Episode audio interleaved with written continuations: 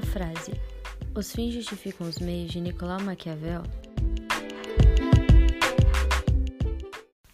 pode ser utilizada para caracterizar autoridades que cumprem as suas vontades pessoais e fazem acordos questionáveis.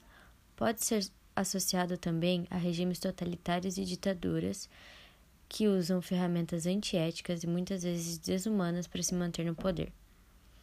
Essa frase pode ser associada com uma constatação cotidiana: ele rouba, mas ele faz.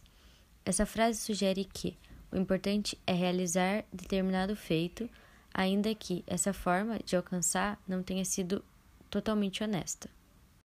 Falamos num poder maquiavélico para nos referir a um poder que age secretamente nos bastidores, mantendo suas intenções e finalidades desconhecidas para os cidadãos, que afirma que os fins justificam os meios, e usa meio imoral, violento e perverso para conseguir o que quer, que dá as regras do jogo, mas fica às escondidas, esperando que os jogadores causem a si mesmos sua própria ruína e destruição.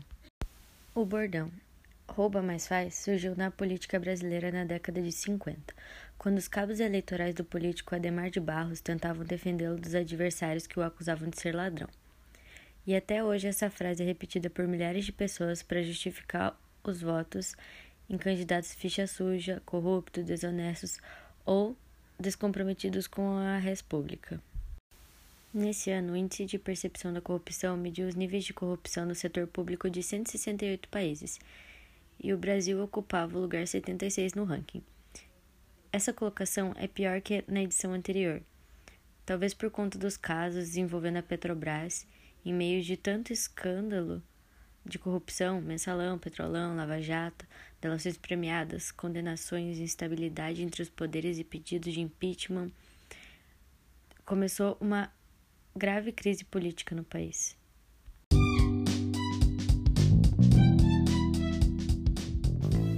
as pessoas perguntam: o que a crise de governabilidade tem a ver com a corrupção? Tudo.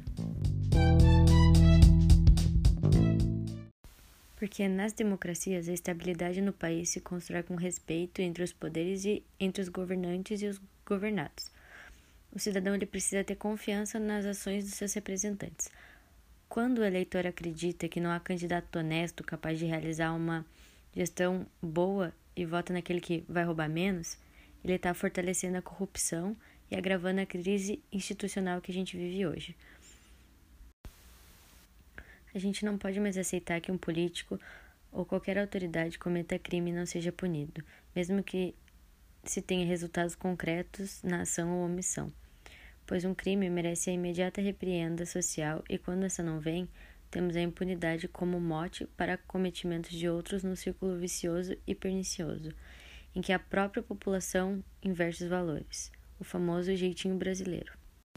Devemos sempre combater todas as formas de corrupção e aqueles que lançam mão da coisa pública em interesse próprio devem sempre ser punidos, independente do resultado. Através das nossas ações, devemos exigir dos nossos representantes transparência, comprometimento, integridade e retidão que se encontram presentes nos princípios de todo administrador público, e quando se violam tais caracteres, a aceitação nunca pode prevalecer. Essa aceitação é algo que precisa ser combatida, e a realidade de que precisamos mudar dependente de uma postura de indignação com qualquer ato criminoso, pois só assim teremos a esperança de que tudo o que estamos vendo hoje seja no futuro um passado, para ficar somente na história e nunca mais prevalecer como algo ruim. De modo que as futuras gerações possam se orgulhar do passo dado e concretizado em posturas objetivas, de não se resignar com atos criminosos, pois estes são e sempre serão errados, não podendo ser convalidados nunca. Agora, o pior de tudo é que estamos em outra fase, a que rouba e não faz. A política para Nicolau Maquiavel onde o papel do governante é velar pela segurança e prosperidade do seu povo, de seus domínios, tudo o que ele tiver que fazer para atingir esse objetivo é válido. De acordo com ele, em política, os fins justificam os meios seria para homens covardes, desleais e ingratos, porque pelo medo as pessoas se submetem ao poder dos seus governantes, e não pela bondade ou justiça dos seus atos. O detentor do poder precisa procurar os meios pelos quais o povo se torne dependente do governo e seja fiel, pois nos momentos de adversidade eles os ajudarão a manter-se no poder. Qualquer governante, seja na época de Maquiavel, seja na época contemporânea, necessita de fidelidade do povo. O povo cria perspectivas de melhora quando há mudança no poder. Ainda que na atualidade, especificamente no Brasil, tais mudanças andam na contramarcha. Isso é, não promovem a sociedade que não recebeu benefício algum após as últimas mudanças na política nacional. Contrariando a mídia, piorou seu nível de vida, tanto econômico quanto político e social. O motivo da degeneração do detentor do poder encontra-se na ausência de preparação do candidato para o cargo que está concorrendo. O problema é alarmante em sua consequência maior. Poucos conseguem permanecer no poder por muito tempo. Hoje em dia, faltam políticos realmente preparados para enfrentar a crise de identidade política que assola a sociedade. As mudanças não ocorrem com a simples e constante troca de governante.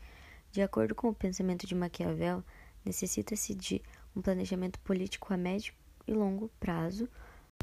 Maquiavel diz que político não precisa ser bom, mas apenas parecer bom. Dessa maneira, as qualidades morais se tornam simples instrumentos na luta pelo poder e no sucesso político. Maquiavel consegue visualizar a política como ela realmente é, cheia de contradições e efeitos dos quais muitas vezes o povo nem fica sabendo. Agora, o mais importante é entender a frase: basta parecer moral. Não é exatamente isso que o governo faz atualmente? Tudo parece ótimo, né? Economia, habitação, empregos, mas quando vamos analisar os verdadeiros números, percebemos que as coisas não são bem assim.